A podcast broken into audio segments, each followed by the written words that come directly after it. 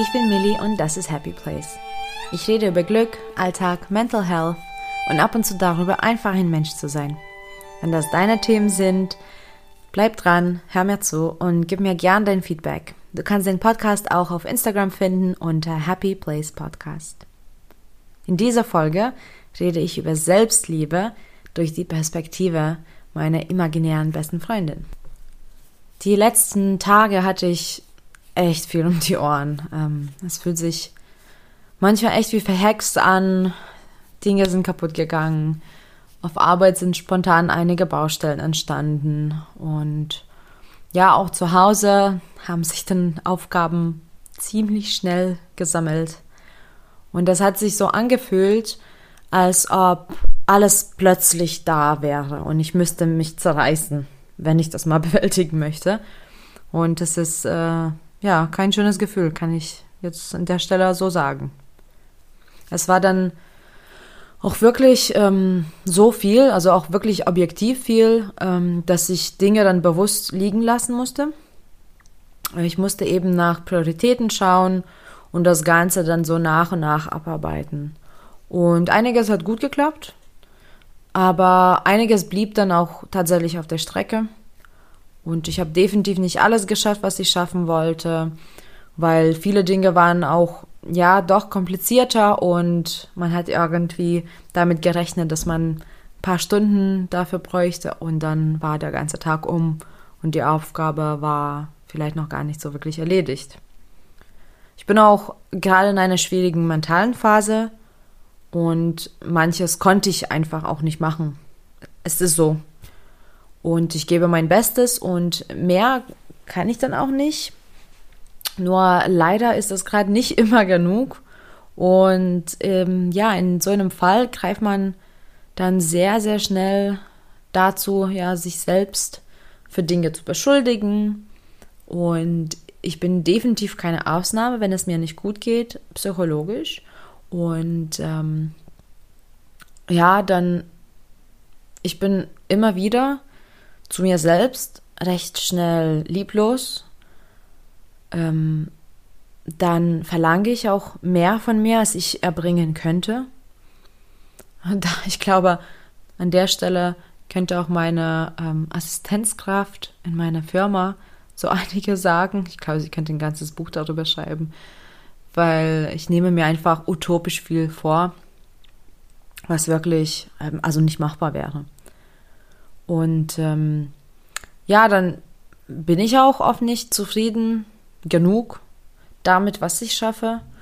Und ja, dann mache ich mir auch Vorwürfe, dass ich ja mehr, mehr machen sollte oder könnte. Und das wird schon besser. Ähm, es war mal wirklich schlimm. Mit diesem Eigenhass, muss ich ja so vielleicht auch krass sagen. Ähm, mittlerweile ist es eher, ja, so wie eine kleine Enttäuschung, dass ich irgendwas nicht gepackt habe. Aber es passiert immer noch ab und zu und da bin ich ja nicht schnell genug hinterher, glaube ich. Und ich kann das nicht so gleich unterbinden. Und äh, genau in diesen Momenten ist es aber so wichtig, sich Liebe und Achtsamkeit zu schenken, denn nur das baut dann einen auf. Nur weil ich mir Vorwürfe mache oder nachts schlaflos daliege, weil ich an alles denke, was ich noch sonst tun müsste, ähm, das wird dann nicht besser. Ganz im Gegenteil eigentlich. Das raubt mir dann noch mehr Energie, Motivation und Lust. Und dann ist es auch irgendwann so ein Teufelskreis. Und sobald ich auch mit diesen ja, Beschuldigungen loslege, bin ich dann auch nicht wirklich ganz bei mir und ähm, kann mich dann auch schlecht auf die Aufgaben konzentrieren. Ich meine, ist auch klar, wenn ich schon zu mir so doof bin und über mich so schlecht denke, dann lasse ich auch diese schlechte Energie ähm, und Stimmung zu. Also das ist dann wirklich etwas, was ich mir selbst antue. Und wenn ich schon mich nicht wertschätzen kann, wer wird dann das sonst tun? Also Selbstliebe hat auch sehr, sehr viel mit Selbstwert zu tun. Und ich arbeite seit Jahren daran, mich zu bessern. Und auch aktuell ist es ein großes Thema für mich, ähm, auch im Verhältnis zu anderen Menschen und in Partnerschaft oder Freundschaft. Und wie gesagt, es war mal sehr viel schlimmer. Jetzt hält sich das schon in Grenzen und taucht nur manchmal auf und ich kann das sehr schnell unterbinden in der Regel. Ähm, aber wenn man eben nicht so gut drauf ist ähm, oder so eine schlechtere Phase hat, dann ist es natürlich schwer, ja, diese Arbeit für sich selbst zu tun und zu machen. Was aber recht kritisch für mich jetzt ist in der Situation konkret, also mit dieser Pandemie, ist ähm, die Tatsache, dass es erstmal kein Ende nimmt. Also man weiß nicht, wann und wie sich das verändern wird. Und sowas war schon immer ein großes Problem für mich. Ähm, also wenn eins nach dem anderen auf mich zukommt, ohne dass ich zwischendurch zumindest kurz durchatmen kann, wirft mich das total aus der Bahn. Momentan weiß ich schon, dass ich kürzer treten muss. Mir geht's nicht so gut. Ich bin in einer leichten depressiven Phase.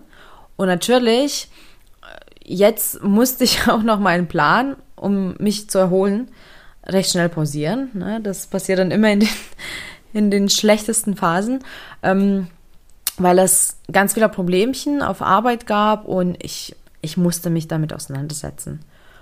Eins ist mir aber klar, also das ist jetzt wirklich so weit, dass ich da schnell reflektieren kann und eingreifen.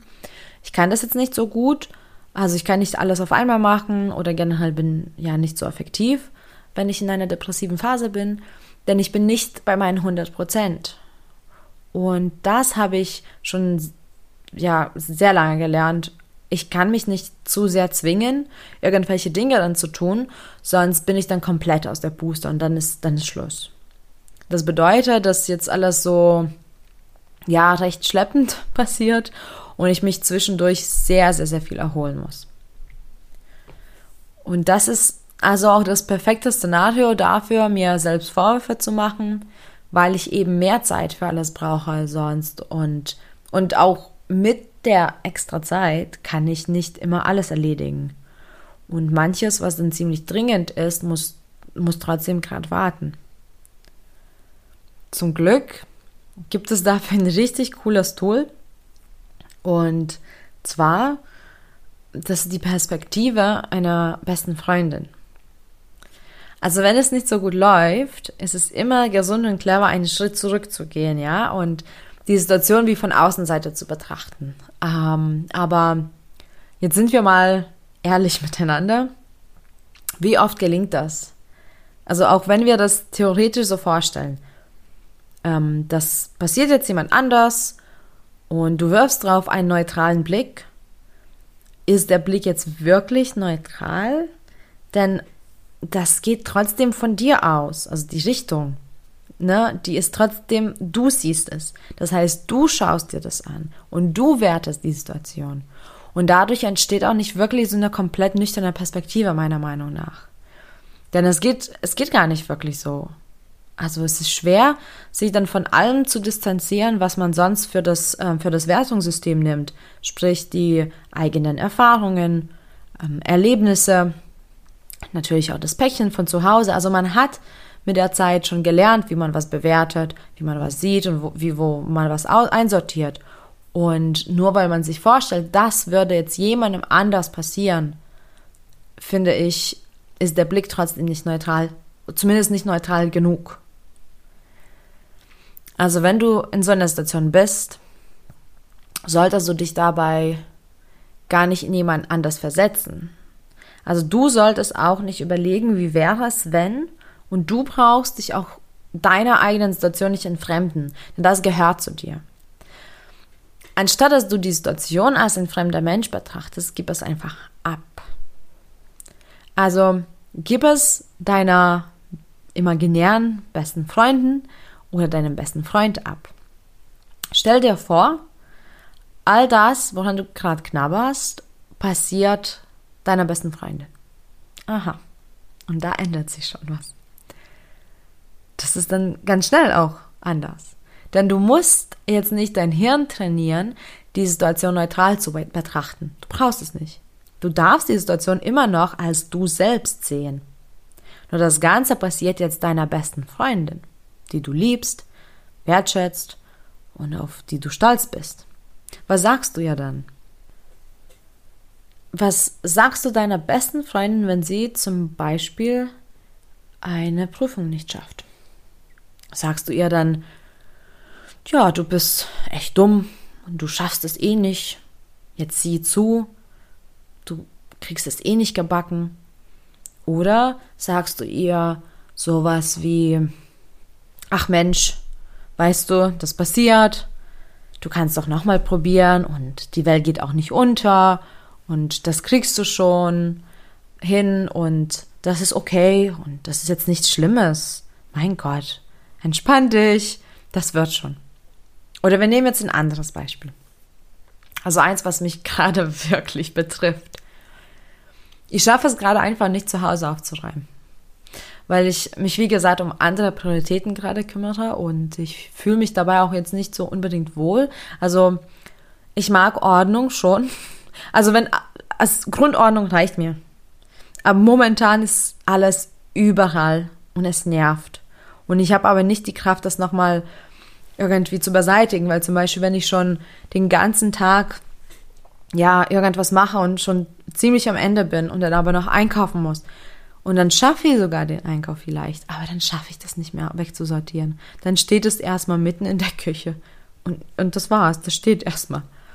Und ja, dann ist man daheim und ich bin dann abends vielleicht in der Küche und dann denke ich, ja, na toll, jetzt nicht mal das habe ich geschafft. Also vor allem das, ne? Also dann sehe ich diese, diese eine Sache oder die paar Sachen, wie auch immer, und dann sage ich, das hast du nicht mal geschafft.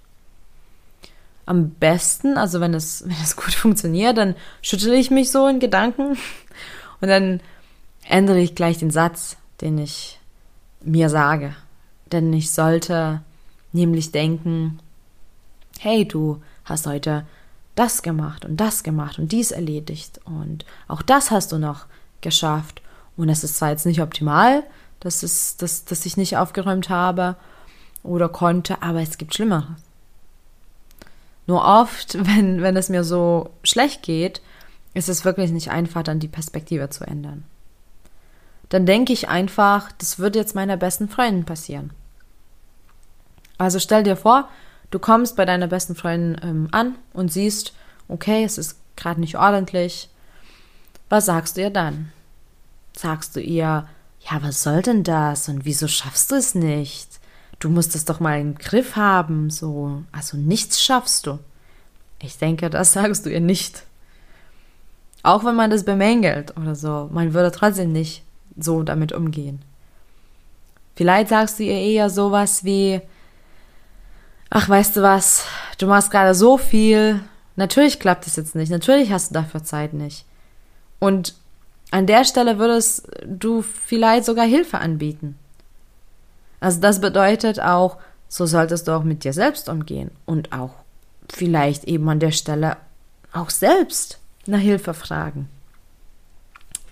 Siehst du, wie das so funktioniert? Also wir gehen mit Menschen, die wir lieb haben, gleich sanfter und liebevoller um. Und genau das Gleiche verdienen wir aber auch.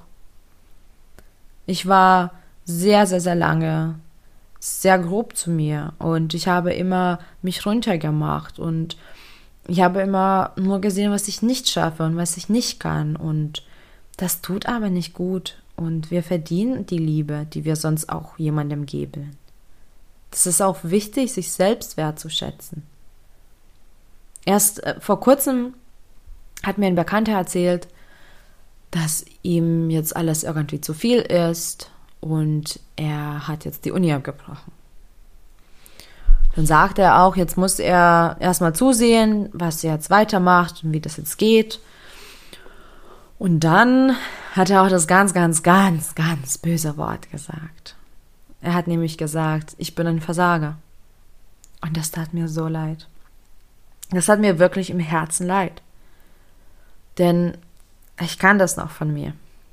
Als damals, wo ich berufsunfähig geworden bin und mit der Arbeit aufhören musste, ich habe mich auch als Versager gefühlt.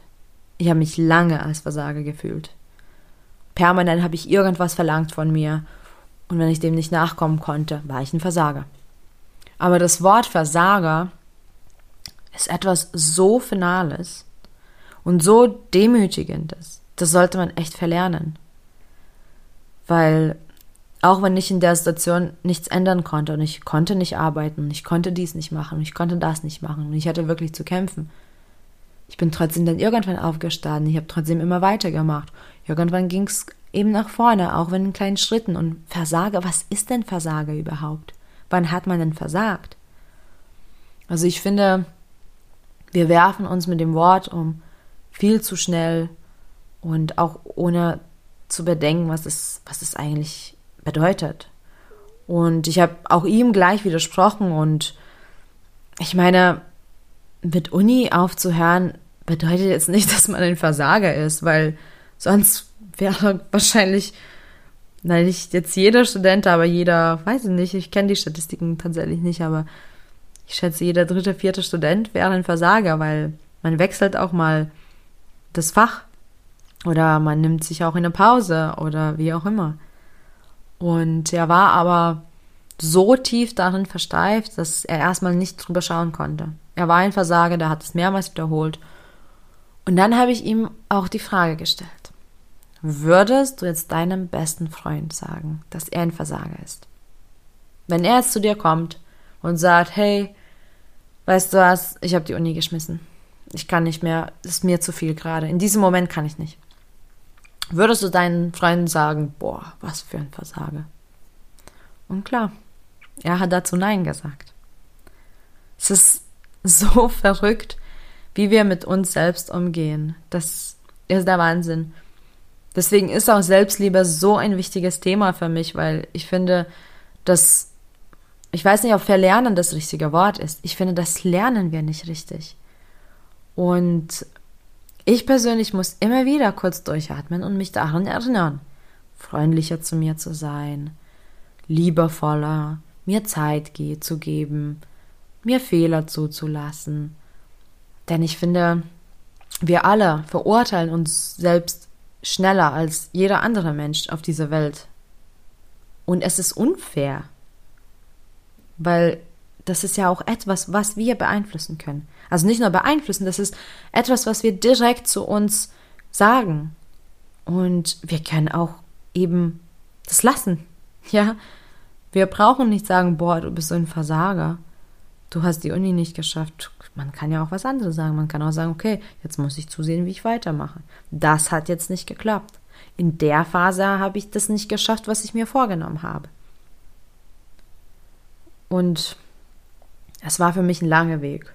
Langer Weg zu verstehen auch, dass das Wort Versager in meiner Welt gar keinen, gar keinen Platz haben soll. Ich weiß, ich bin ein wundervoller Mensch. Aber das bedeutet nicht, dass ich alles perfekt kann oder mache. Also, ich habe jede Menge Macken. Aber das macht mich auch zu Menschen. Das heißt, ich, so wie jeder andere Mensch, ich habe 24 Stunden am Tag, ich habe sieben Tage die Woche. Auch mein Jahr besteht aus 365 Tagen. Ich muss auch schlafen und essen. Ich habe Verpflichtungen, so wie du. Und du bist genau richtig, so wie du bist. Und wenn irgendwas nicht klappt oder du es nicht schaffst, einzukaufen, zu kochen oder die E-Mails rechtzeitig zu beantworten. Pech. Ah, das war's dann auch. Du bist kein Versager. Du bist kein schlechter Mensch. Und morgen ist auch ein neuer Tag. Wenn du dich jetzt runter machst, bringt es dir wirklich nichts. Also ich rate dich davon ganz, ganz stark ab. Du nutzt deine Kraft, um negative Energie ins Universum rauszubringen wieso nicht gleich die Kraft nehmen und dir selbst etwas Gutes tun? Wenn du schlecht über dich redest, fühlst du dich auch schlechter. So hast du noch weniger Motivation, irgendwas in der Situation zu ändern.